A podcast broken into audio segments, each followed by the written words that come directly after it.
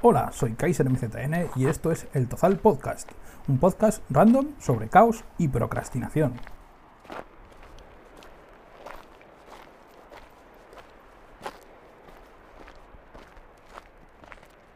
Hola a todos, estamos con Julia. Eh, Hola. Vamos a entrevistarla. Gracias por venir al, al Tozal. Me gustaría hacerte una breve presentación para los que no te conocen. Claro. Y vamos a empezar con ello. Julia es una joven montisonense de 25 años que estudió filología hispánica con un máster de profesorado y un máster de investigación en lengua y literatura y actualmente trabaja en Hungría como profesora de español en la Universidad Politécnica de, Budapest y es profesora colaboradora en el Instituto Cervantes. Así Julia, gracias por, gracias por venir al Tozal. Gracias a ti por la invitación. Y antes de nada me gustaría preguntarte, antes de todo este, antes de abrir el melón este de, Hungría, me gustaría preguntarte qué experiencias tuviste previas antes de, de, llegar a Hungría. Bueno, antes de llegar a conocer la, oferta de, de Hungría. Bueno, pues cuando surgió todo esto de Hungría, yo acababa de terminar de estudiar, vivía en Zaragoza, preparaba oposiciones y era, bueno, profesora de, lengua castellana y literatura. Tenía un poquito, pero muy poca experiencia en la enseñanza del español como lengua extranjera, pero bueno, era un campo que me llamaba la atención por cambiar un poco. Aunque me encantaba, me gustaba mucho mi trabajo con chavales de secundaria, siempre pensaba, bueno, pues que la enseñanza del español como lengua extranjera estaba ahí, era, era otra posibilidad. Pero la verdad es que llegó de casualidad. No, en ese momento yo no estaba buscando, pero surgió la oportunidad y dije, bueno, pues venga, Hungría. ¿Y cómo, cómo llegaste a, a trabajar en, en, Hungría? ¿Fue una alguna, alguna casualidad? ¿Alguna oferta que encontraste tú? ¿Fue voluntario? Em, bueno, en, la universidad en la que trabajo estaban buscando a alguien con, bastante urgencia porque ya el curso empezaba en septiembre y estábamos en, junio. Y mi jefa eh, preguntó a algunos profesores de mi universidad un poco, bueno, si ellos conocían a alguien que pudiera estar interesado o interesada en, irse a Hungría. Y me lo comentaron y yo dije, ah, yo sí, sí, por supuesto. Pero bueno, cuando dije, cuando les dije que sí, que me pusieran en contacto, pensaba, bueno, un montón de gente va a solicitar este empleo, tendrán cientos de, currículums con gente con más experiencia que yo, más preparada, de todo. Seguro que, nada, me lo planteé casi como una broma. Aquí una oferta de trabajo en Hungría. Y bueno, hice la entrevista y parece que les gusté porque me ofrecieron, enseguida me ofrecieron eh, trasladarme y yo dije, bueno, esto ha sido una oportunidad caída del cielo, no la puedo rechazar. Así que nada, lo dejé todo y en un mes prácticamente ya estaba viviendo en Budapest, que era un lugar eh, del que no sabía nada. Yo ni siquiera había estado en Hungría. Así que una aventura, ya ves. Sí, de esto tenemos que hablar porque es un sitio muy poco común.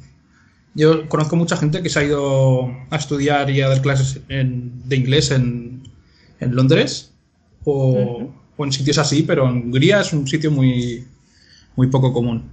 No deja de ser algo europeo y algo más o menos mediterráneo, pero es un sitio muy desconocido. Es que lo primero que me dijeron fue buscan una profesora de español en una universidad de Hungría.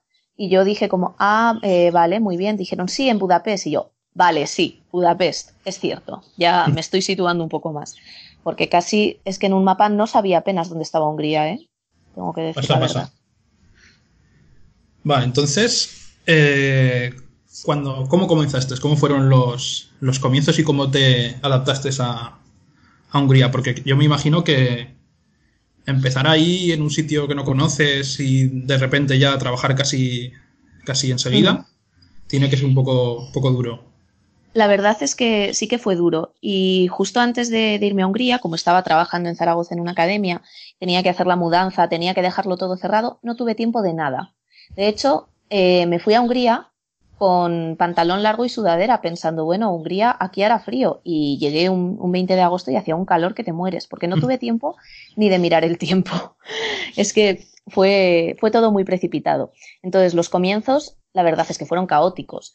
La búsqueda de piso, el incorporarme al trabajo. Yo de repente tenía 23 años y estaba trabajando en Hungría en una universidad. Si es que no sabía por dónde me daba el aire. Bueno, y además, claro, mm, llegar y no conocer a nadie, no hablar el idioma, fue difícil, pero eh, lo superé con bastante éxito. ¿Ahí se manejan con el inglés, más o menos? Claro, yo tengo mucha suerte y en mi trabajo la lengua que utilizo fundamentalmente es el español. Sí que tengo compañeras de, pues, profesoras de, francés o de italiano que, no hablan español, claro, y con ellas pues sí que me manejo en inglés o, bueno, en otros idiomas como podemos. Y la gente, bueno, eh, Budapest a día de hoy es un destino bastante turístico y por eso, claro, los servicios hablan más o menos en inglés pero depende de mm. dónde vayas. En la oficina de correos, por ejemplo, es más complicado. ¿Te entiendes como puedes? Vale. Pero ahí el, idioma oficial, por así decirlo, es el, húngaro. Es el húngaro, eso es. Eh, como es una lengua, además de muy difícil, bastante minoritaria, porque claro, solo se habla en Hungría, que es un país de 10 millones de habitantes, me parece, mm. pues mm, la juventud húngara sabe que con solo ese idioma no puede ir a ninguna parte. Y por eso la enseñanza de idiomas, para suerte mía, está muy extendida.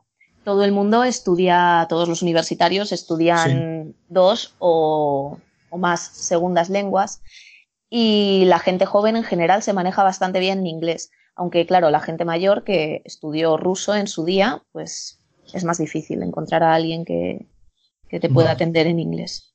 Es que yo tengo la imagen del centro de Europa tirando para el este, que sean países que suelen tener más de una lengua oficial, como Suiza, que suelen manejar alemán y francés, italiano casi. No, en Hungría solo, solo se habla el húngaro, pero claro, hoy en día todo el mundo aprende más idiomas. Perfecto. ¿Y los estudiantes ahí? ¿Qué tal? ¿Qué tal son? ¿Son buenos pues estudiantes? ¿Se portan bien? La verdad es que sí, tanto mis estudiantes de, de, la universidad, bueno, es una universidad politécnica, hay estudiantes de ingeniería y economía, como los del Cervantes, que suele ser gente, gente adulta ya.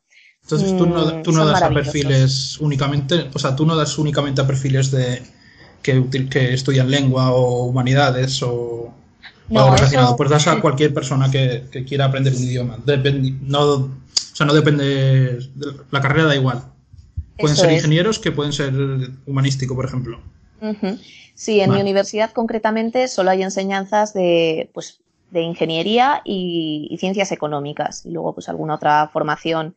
Trabajo también en una formación de traductores e intérpretes donde sí que es un perfil más, más metalingüístico, más gramatical, pero en general mm, son gente muy diversa, estudiantes de cualquier cosa que pues mira, quieren aprender español.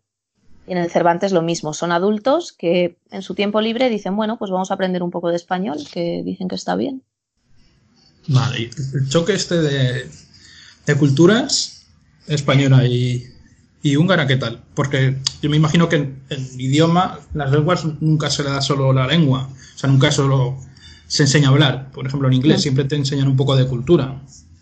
Claro, eso ha sido un, un, proceso, porque imagínate Hungría con esta lengua tan diferente, con otra moneda, con otro clima, otros horarios. Bueno, ahora ya estoy, estoy bastante acostumbrada y ya como me muevo en un círculo en el que hay mucha gente española, pues digamos que españolizamos todo lo que tocamos. Pero, por ejemplo, cuando llegué a la universidad, me dijeron que mi horario iba a ser fundamentalmente de tardes. Y el día que me dieron el horario, vi que yo empezaba a trabajar a las 12. Y dije, pero vamos a ver, esto es por la mañana.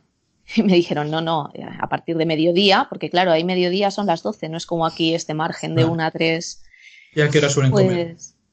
Eh, comen pronto en general, en torno a las doce y media o la una, pero suele haber margen. Yo casi nunca como a esa hora, excepto cuando tengo que trabajar a las dos, que entonces sí que, que me tengo que adelantar.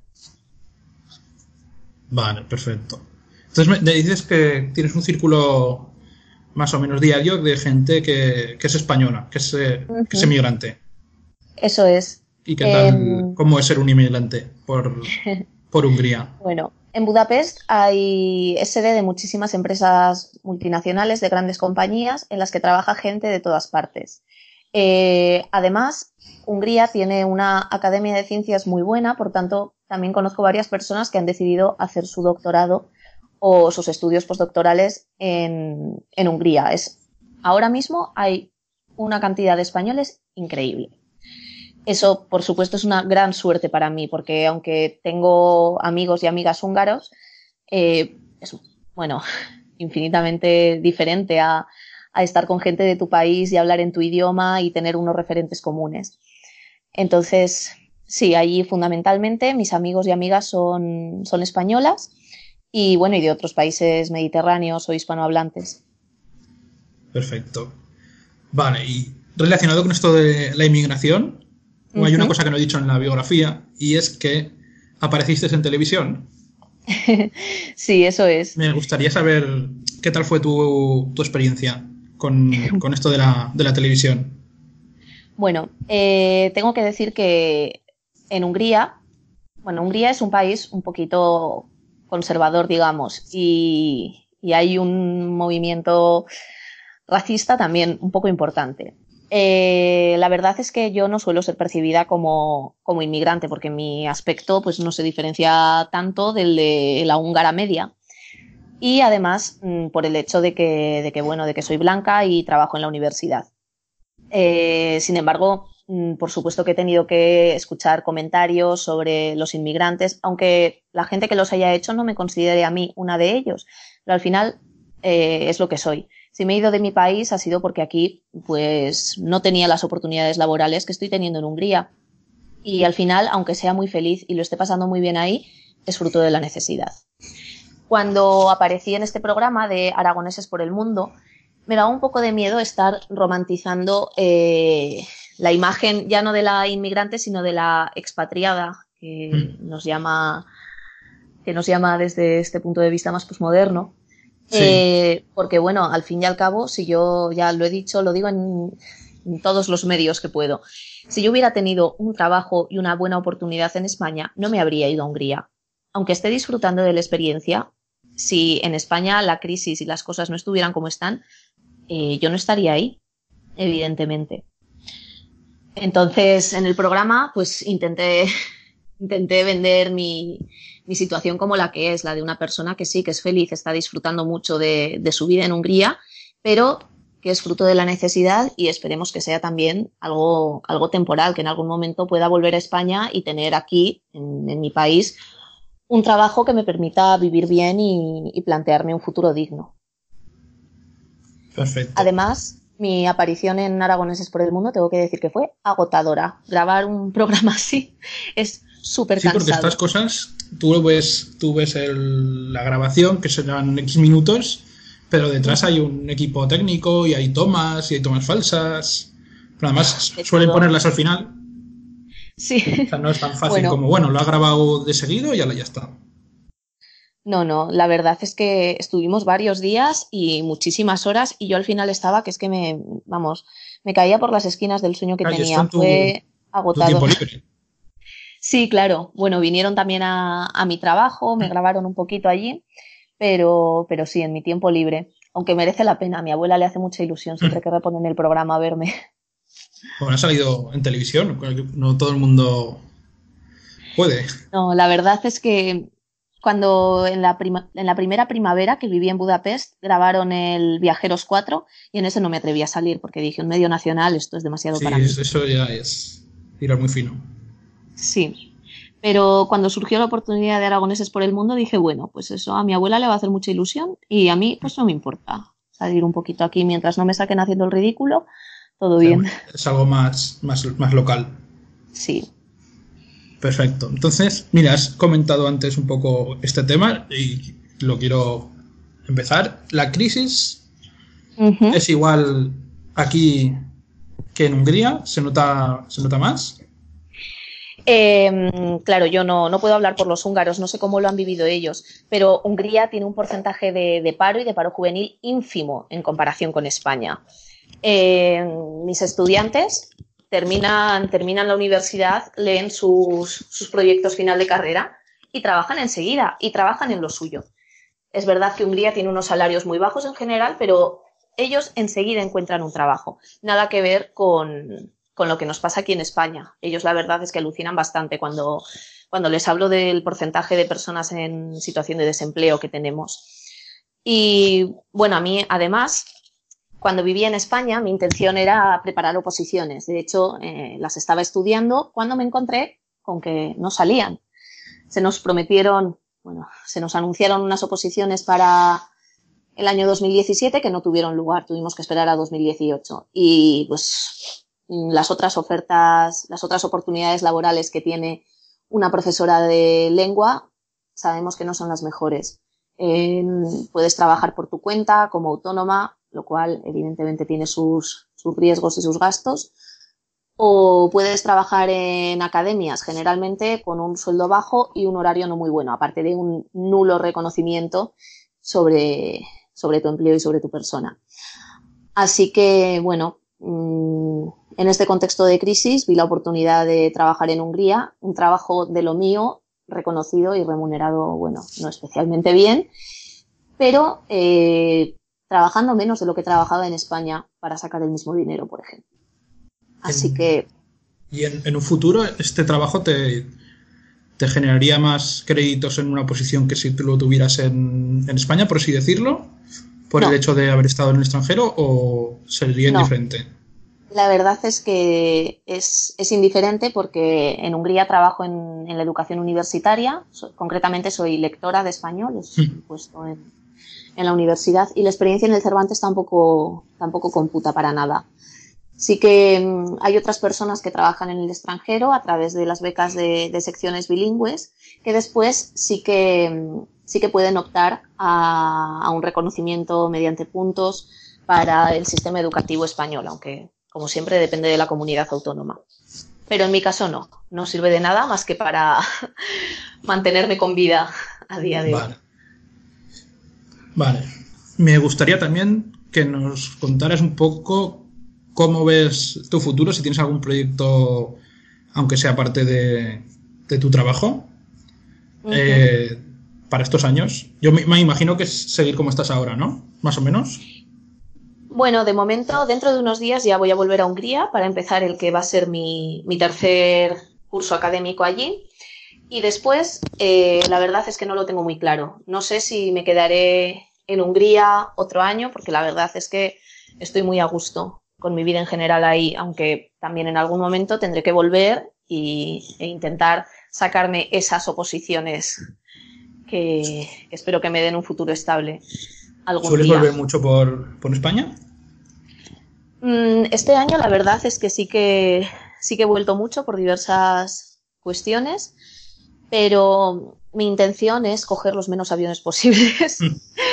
y, bueno, y aprovechar para viajar más cerca de Hungría para conocer otros países que si no los conozco ahora que vivo cerca, probablemente no los conoceré nunca. Eso es verdad. Mira, eso es, una pregunta que se me había olvidado hacerte. ¿Qué tal es, qué tal es estar tan lejos de, España, de lo que, de tu, bueno, por así decirlo, de tu realidad cotidiana? Pues bueno, eh, cuando te paras a pensarlo, en el día a día, como trabajas, vas de aquí a allá, no te das cuenta. Yo lo noto sobre todo los fines de semana, los domingos, cuando digo, ojo, ¿cómo me gustaría hoy ir a comer a casa? Pero en el día a día no te, no te das cuenta.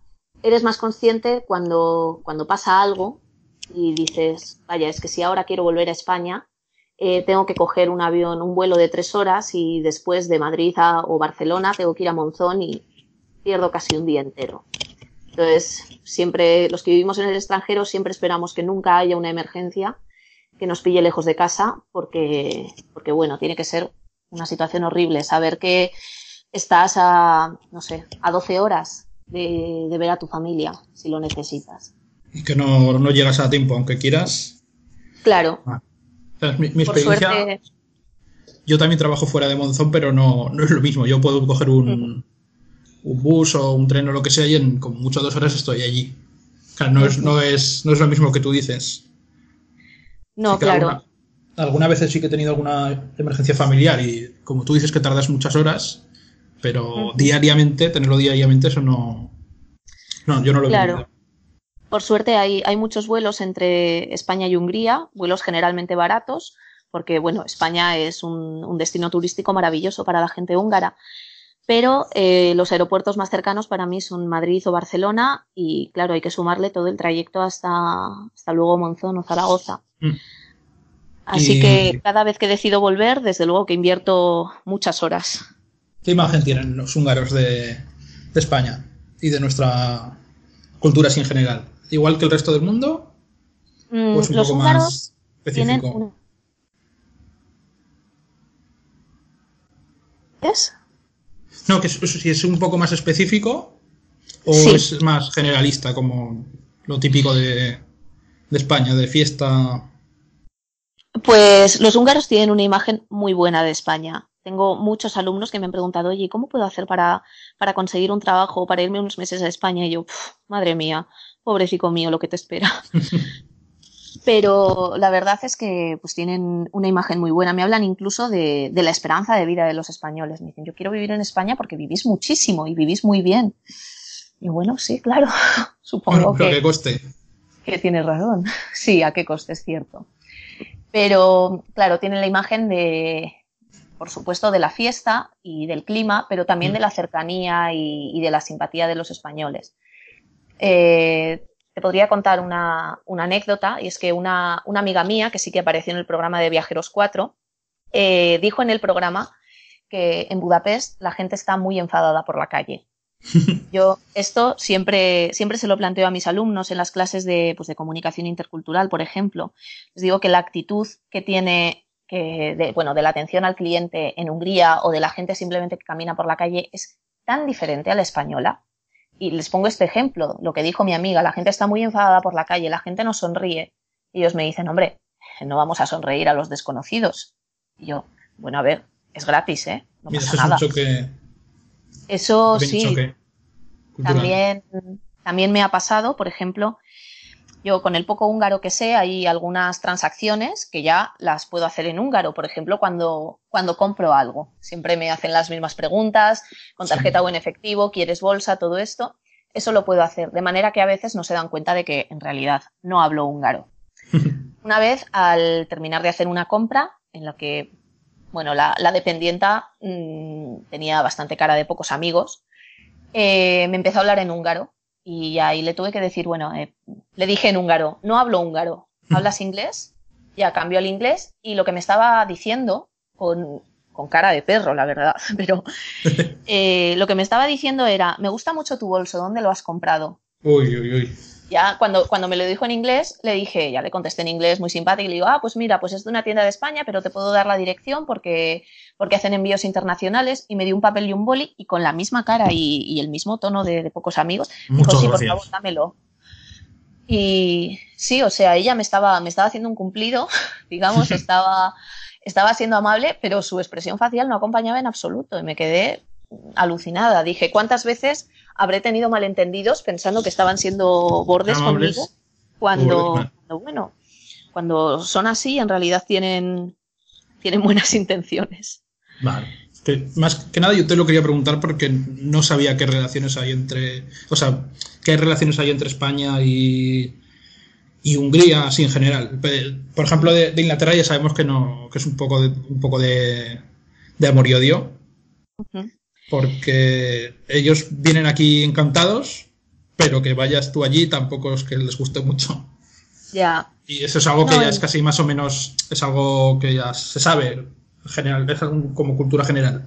Pero en cambio, como Hungría es un país tan poco conocido, no sabes cómo pueden reaccionar ellos ante o qué relaciones tienen con España. Igual su gobierno o, históricamente han estado relacionados con España, pero como es un país que es desconocido, nosotros no lo, no lo sabemos. Yo, bueno, el, gobierno con este presidente conservador que tiene Hungría, no tengo ni idea cuál es su postura acerca de, España y los españoles, pero ya te digo, la gente en general, aunque es verdad que yo me suelo relacionar con gente húngara que, que habla español o que está aprendiendo español, pues es muy buena siempre les hace mucha ilusión conocer a, españoles o a hispanohablantes y tienen muchas ganas de, conocer España, les gusta nuestra cultura, nuestra comida, ese tipo de cosas. Ah, mira eso. ¿Y la comida ahí qué tal? Uf, bueno. primero. Porque claro, no, es un país del este. No, no bueno, pertenece. tirando Mediterráneo. Mm, bueno, Hungría pertenece a Europa Central y no, tiene salida al mar. Entonces, eh, el pescado en Hungría, ni olerlo. La verdad es que Mm. hay poquísimo.